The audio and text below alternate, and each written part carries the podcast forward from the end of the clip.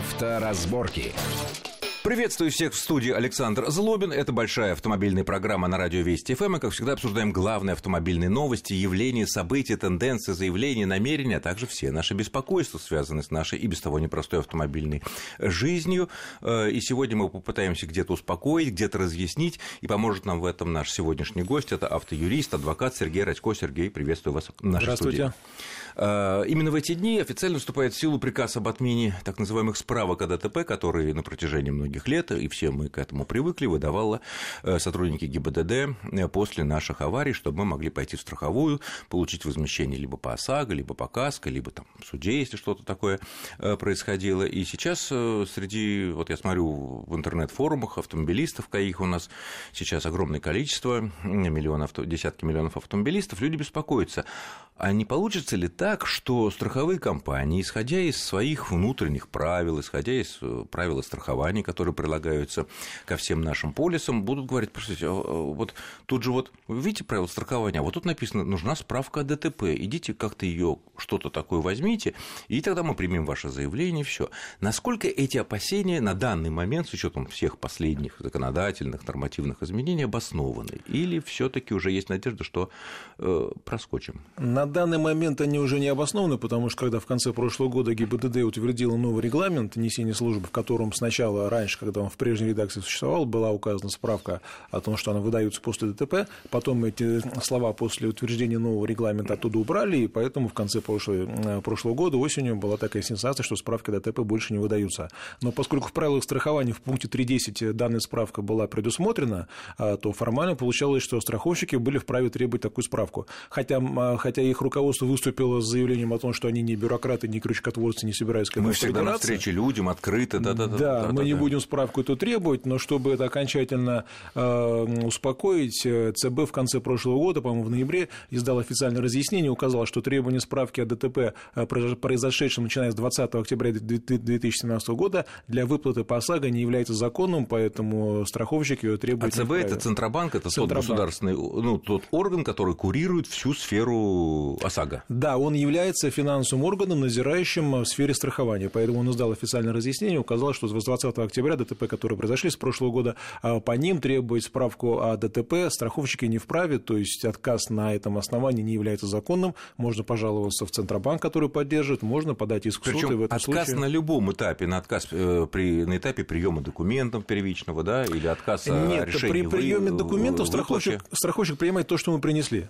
принесли одну бумажку, примет одну бумажку, потом откажет на том основании, что ему не принесли остальные. Поэтому принятие они примут. Но если они откажут на, на том основании, что принесли все документы, кроме этой справки, то такой отказ будет незаконный, и к такому страховщику могут быть применены меры воздействия со стороны ЦБ, ну и, соответственно, судебный иск должен быть удовлетворен. А Но для того, чтобы было такое, он, мы, мы должны получить на руки письменный отказ Страховщик... с указанием причины. У страховщика есть 20 дней для того, чтобы после получения от нас документов либо произвести выплату, либо выдать письменный отказ. Он обязан обязан выдать нам письменный отказ. Если он нам еще и отказ не выдает, то это еще один повод жаловаться в Центробанк, который еще и за это страховщика накажет. Но это все относится к ОСАГО, а да. к КАСКО, если... Потому что тут у всех правила свои индивидуальные, и, как я понимаю, кроме очень общих э, законов, э, регулирующих вообще страховую деятельность, тут нет таких четких правил, что нужно предоставлять. Тут каждая да. компания сама решает. Поэтому я предлагаю всем еще раз посмотреть внимательно свои страховые полисы, точнее, правила страхования страхования, которые нам выдаются на руки,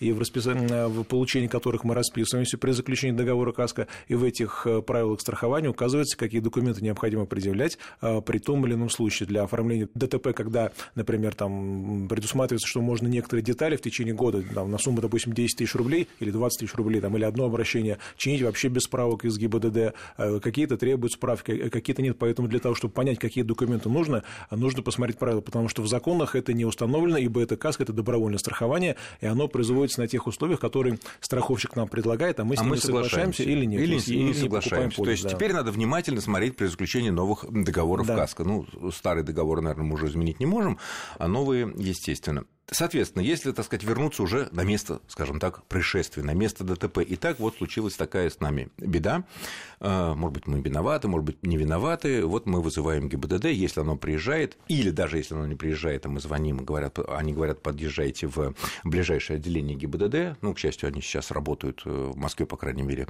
э, в каждом округе круглосуточно есть, указано на сайте ГИБДД, куда можно подъехать э, обеим сторонам, если машина едет, да даже если не едет ну, естественно, сняв все. Вот что нужно сделать на месте, чтобы все потом было чисто по ОСАГО, там, по КАСКО и вообще там, до судов дойдет, э, помимо того очевидных вещей, что вытащить смартфон, сфотографировать на видео, включив геолокацию и временные параметры фотографии, привязать к местности, к соседним домам, к номерам этих домов, чтобы нарисовать схему.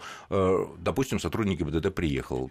Вот что от него нужно получить? Одно из самых главных, что нужно сделать, это, безусловно, взять у второго участника данные его страховом полисе ОСАГО, потому что если у него страховка есть, то мы по ОСАГО обращаемся в свою страховую компанию. Если у него страховки нет, тогда придется обращаться в суд к нему с иском, и нам нужно от сотрудника полиции требовать выдачи нам, как потерпевшему, копию постановления и протокола в отношении виновника. Там будет в котором напи... будет написано, что это нет ОСАГО. Если нет, нет ОСАГО. Э, отсутствие ОСАГО – это одно правонарушение, к нам оно не относится, нам такой копии не дают, потерпевшим. Да? А потерпевшему дают только копию постановления в отношении виновника о том, что он нарушил там, то или иное правило движения. То есть, а проехал есть на красный... Юри...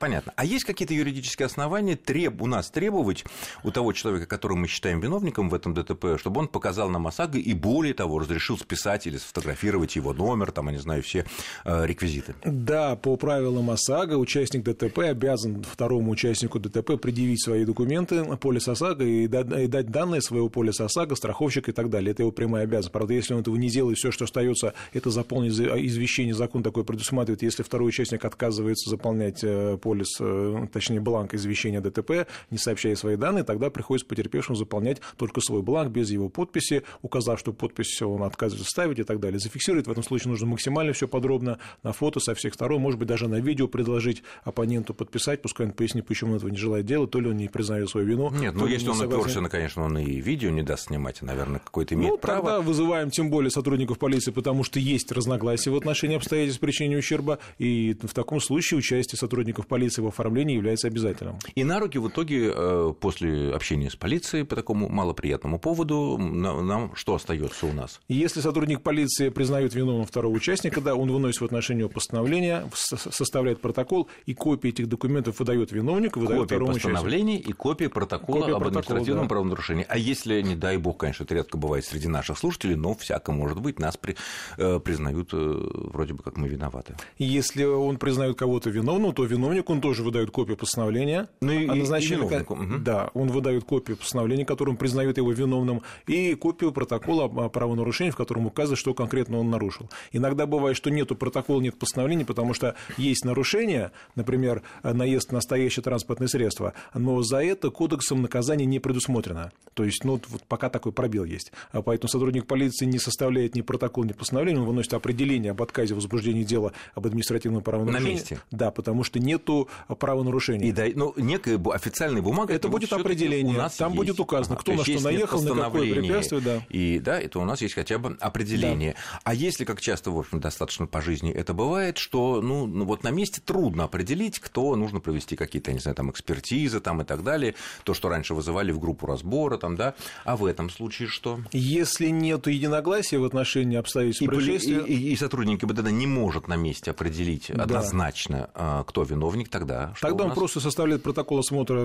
места происшествия, указывает расположение автомобилей, там, э, повреждений и так далее. Дает далее. нам это на руки, да? Да, дает нам уведомляет нас о необходимости явиться в так называемую группу разбора. И там уже Которая по... по-прежнему существует, несмотря на все да, вот эти изменения. Да, так. да. И в этой группе разбора сотрудник полиции, изучив все документы, которые будут составлены, объяснения наши, там, может быть, истребует какие-то видеозаписи и так далее, он уже примет решение либо кого-то наказать, либо, как это часто бывает, он просто прекращает дело э, правонарушения нарушение ввиду того, что невозможно доказать вину ни одного из участников. И тогда уже придется идти в суд и там доказывать вину. Ну, если суд. А, но в этом случае, когда у нас э, висит группа разбора, то, естественно, обращаться в нашу страховую компанию либо по ОСАГО, либо по КАСКО мы можем только после получения каких-то документов Безусловно. из группы разбора. До да, этого пока нет страховщики имеют то... право, как бы вы сначала сходить в группу разбора, определитесь, пусть полиция определит, да, кто виновен, да. кто не виновен. И тут можно только известить о ДТП, но документы пока еще да, нам потому сдавать что нам на нечего. извещение о ДТП у нас законом отведено 5 рабочих дней. Э, соответственно, мы должны известить страховщика о том, что это произошло, а уже потом, по мере получения документов, обращаться к страховщику с заявлением mm-hmm. о страховой То есть известить выплате. надо не забывать, что да. в случае ОСАГО, что несмотря на Еще то, что... один момент, самый важный сейчас продолжается тенденция, когда оформляется ДТП без сотрудников полиции, виновник обязан в течение пяти дней, опять же, свою страховую компанию известить. Если он этого не делает, страховая компания выплачивает потерпевшему ущерб, а потом в порядке регресса взыскивает с этого виновника эту сумму. Сейчас пошли валом эти иски, Суды. потому что у нас, да, с 2015 года, вот уже два с половиной года действует э, новый порядок, да, и когда это все начиналось, далеко не до всех довели, и, в общем-то, не всем в этом говорили, что нужно страховую компанию уведомлять. Многие на место приехали, сотрудники полиции, да, у них спросили, что нам делать. Ничего, оформляйте, разъезжайтесь. Люди разъезжаются, а через полгода, год, через полтора-два и сейчас люди получают регрессный иск от страховщика. Виновники. Виновники получают регрессное исковое заявление от страховщика, из которого узнают, что теперь они обязаны возместить ему ту сумму, которую он заплатил их потерпевшему. Страховщику, да, да. еще и проценты, небось. Э, нет, там будут судебные расходы. издержки, нет, процентов там нет, но судебные издержки он тоже возмещает. Соответственно, э, получается, что страховщик иногда даже э, толкает их на это нарушение, то есть, когда приносит ему уведомление, страховщик говорит, это уведомление нам пока не нужно, потому что ваш, ваш потерпевший не пришел еще, поэтому, может, он вообще не придет, поэтому пока уведомление нам не спешите отдавать. Человек не отдает, пропускает 5 дней, закон нарушает, и в итоге, когда наконец появляется потерпевший, он может прийти через месяц, через два. Страховщик ему выплачивает деньги, а потом также охотно взыскивает их уже с непосредственного виновника. Поэтому, Понятно. если вы виновник, уведомляйте свою страховую обязательно. А если потерпевший? А, тем более, просто если виновник не уведомил, то в конечном итоге ущерб заплатит он. Несмотря на то, что есть ну, страховка, ну, он возместит ну, страховщику. Кем то, бы что... вы не были, обоюдка да. ли, виновник, не виновник, в случае ОСАГО нужно обязательно, я думаю, что в случае КАСКО тоже что-то аналогичное по правилам страхования, что нужно известить свое страхование тем или иным способом, как написано в их правилах. Да, да, да, там, да. телефонным звонком, имейлом или э, письмом. Но иногда ну, выезжают страховые комиссары, это вообще идеальный вариант, ну, это, оформляют все на месте. Понятно, да. но это на КАСКО обычно бывает, да. это, который более дорогой КАСКО. А, ну что ж, будем надеяться, что э, то, что вы сейчас услышали, вам никогда в жизни не понадобится, но к этому надо быть готовым, как мы надеемся, когда покупаем автомобили с большим количеством подушек безопасности, мы ведь не, не рассчитываем ими пользоваться, правильно? Безусловно. Не хотим ими пользоваться, но мы готовы платить дополнительные деньги, чтобы они были, а черт его знает. Хорошо, следующая тема такая. Э, тут э, уже несколько месяцев обсуждается новый законопроект, который позволит рядовым гражданам, рядовым россиянам э, снимать при помощи специального приложения, которое обещает подготовить ГИБДД для смартфонов, снимать на фото, видео э, злостные нарушения правил дорожного движения и отправлять их соответствующим образом в ГИБДД. И на основании только э, вот этих фото-видеофиксаций нами сотрудники ГИБДД могут выносить уже определение относительно правонарушений какими-то нехорошими водителями, которые вот либо там опасное вождение, либо превышали скорость, либо ехали по встречке, на, буквально на основании этих наших отосланных через специальное приложение видео-фотоматериалов. Большие дискуссии были по поводу того, что, в принципе, любой э, человек, которого обвиняет в том или ином правонарушении, за которое следует то или иное наказание, имеет право знать, а, собственно, кто его обвиняет. И было много беспокойств, что какой-нибудь вот этот автохам, который еще да на крутой машине, да еще и там, я не знаю, с крутыми номерами, он потом найдет этого человека, который его зафиксировал, и тем или иным способом попытается испортить ему жизнь. Да? Вот. И поэтому в общественной палате возникла вот идея в рамках обсуждения этого законопроекта, давайте мы внесем такой пункт, чтобы э, эти, эта информация была анонимной. Анонимка такая. Но анонимка не в полном понимании, когда просто вот анонимка, а, естественно, правоохранительные органы будут, или там суды будут знать, кто именно это дело предоставил, да, со всеми э, нашими данными. Но не предоставлять это вот этому винов... пойманному виновнику. Вот э, юридически э, может ли быть такое, что человек не знает, кто именно его обвиняет? Или это вступает в противоречие с какими-то базовыми юридическими принципами нашими? Вот э, именно об этом-то я хотел сказать. Да, это может быть юридически, если в законе прямо прописать, но это будет прямо противоречить одному из основополагающих принципов права, это нарушение права на защиту. А, и вот кого-то об этом подробнее мы поговорим буквально через пару минут после очень короткого перерыва, не отключайтесь. Авторазборки. Авторазборки. Итак, мы продолжаем нашу большую автомобильную программу. В студии Александр Злобин и адвокат Сергей Радько. И вот мы остановились на предложении общественной палаты при обсуждении э, закона, который, ну, законов, правил, которые позволят нам с помощью специально разработанного приложения для смартфонов снимать э, поведение нарушителей на дорогах и отсылать их куда следует, чтобы и они были наказаны, чтобы это было анонимно, по крайней мере, для э, нарушителей, которого потом будут наказывать рублями, там, я не знаю, деньгами или изъятием прав. И вот тут действительно ряд юристов, и вот Сергей не исключение, видят здесь некое противоречие с базовыми юридическими принципами, в частности, правом на защиту. Да, действительно, потому что если речь идет об обвинении, тем более, которое строится на автоматическом, э, на автоматическом средстве, все таки человек должен знать, кто его обвиняет. Хотя нужно сказать, что сейчас, по факту, система анонимного оповещения уже работает. Э, те, кто получал э, штрафы в городе Москве за парковку в неположенном месте и парковку, неоплаченную парковку, сделанные при при помощи э, приложения «Помощник Москвы». Вот эти, эти приложения есть, я говорю не о тех вот паркретах, которые ездят на автомобилях. Парконы, да? ну это там все а, написано, да. да а те номер, люди, всё, да. которые имеют возможность на свой смартфон скачать специальное приложение и через него наказывать. Так вот, в тех постановлениях, которые приходят э, нарушителям, где зафиксировано А за парковку на газонах там 5 тысяч рублей, между прочим. За парковку на газонах 5 тысяч рублей это на физический лиц, а на юридический аж 300 тысяч рублей. Поэтому О. здесь очень большие, как раз такие дела вот э, у меня есть и известно. Так вот, там в этих постановлениях пишется наименование название технического средства всего лишь ПАК ПМ, то есть программно-аппаратный комплекс помощник Москвы и номер. А, кто, номер чего? Э, номер. Номер чего непонятно, потому что, очевидно, это номер той программы, которая скачивается на смартфон анонимного гражданина. Но не номер телефона. Не номер телефона. В итоге не совсем понятно, а кто, собственно говоря, зафиксировал. По факту это уже сейчас работает. То есть мы из этого постановления знаем только то, что Очень он вынесен замначальника МАДИ, э, при этом ну, там главное... есть фамилии, понятно, а должностные да, лица. Хорошо, что... а в случае, если мы в суд пошли по этому поводу, а суды такие суд... время от времени бывают, тем более, если для юриков это 300 тысяч рублей. Э, тут э, в чем нюанс? Нас... Дело в том, что автоматические средства должны подлежать сертификации. В данном случае э, сертифицируется не сам измерительный прибор, которым фотографируется нарушение, не смартфон, не его камера, не фотоаппарат, например, да, а сертифицируется лишь программное обеспечение, которое ставится на смартфон, программа это, и сертифицируется программное обеспечение, которое на сайте, на сервере ЦОДД это обрабатывает. То есть сам аппарат, которым снимается, никто не проверяет, его исправность под вопросом, и здесь тоже есть второе опасение, потому что мы знаем случаи, когда те самые автоматические камеры, которые специально производятся, обслуживаются, обслуживаются специально обученными людьми, сертифицируются, раз в год проходят поверку, и те постоянно барахлят. То фары на встречке, то тень на обочине, то скорость уже гуляет 300 и так далее. А вот э, те наши смартфоны, которые никто не проверяет. А вот отсутствие такой вот сертификации для непосредственно самого прибора, с помощью которого все это снято, так, нарушение, оно может являться в суде для э, реального оспаривания этого штрафа? Пока или все-таки суды, прак... или практика еще не сложилась?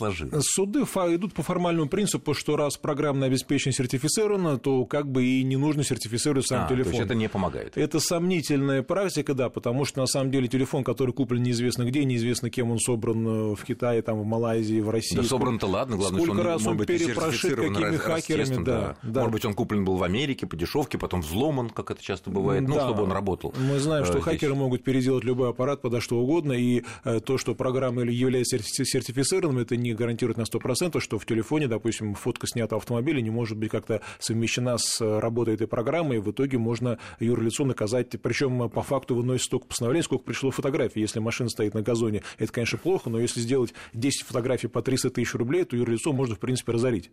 Слава богу, пока никому еще хорошая идея, такая идея не пришла в голову, но тем не менее вот такой способ фиксации мне видится когда, Когда у нас машина стоит, допустим, мы забыли или что-то такое, не оплатили парковку, то в течение суток нас могут оштрафовать только один раз. А, не а в течение суток формально оштрафовать можно вообще один раз. Почему? Потому что незаконная остановка. А, ну да, что такое остановка? Раз. Это прекращение движения транспортного средства. Понятно. Мы прекратили его один раз.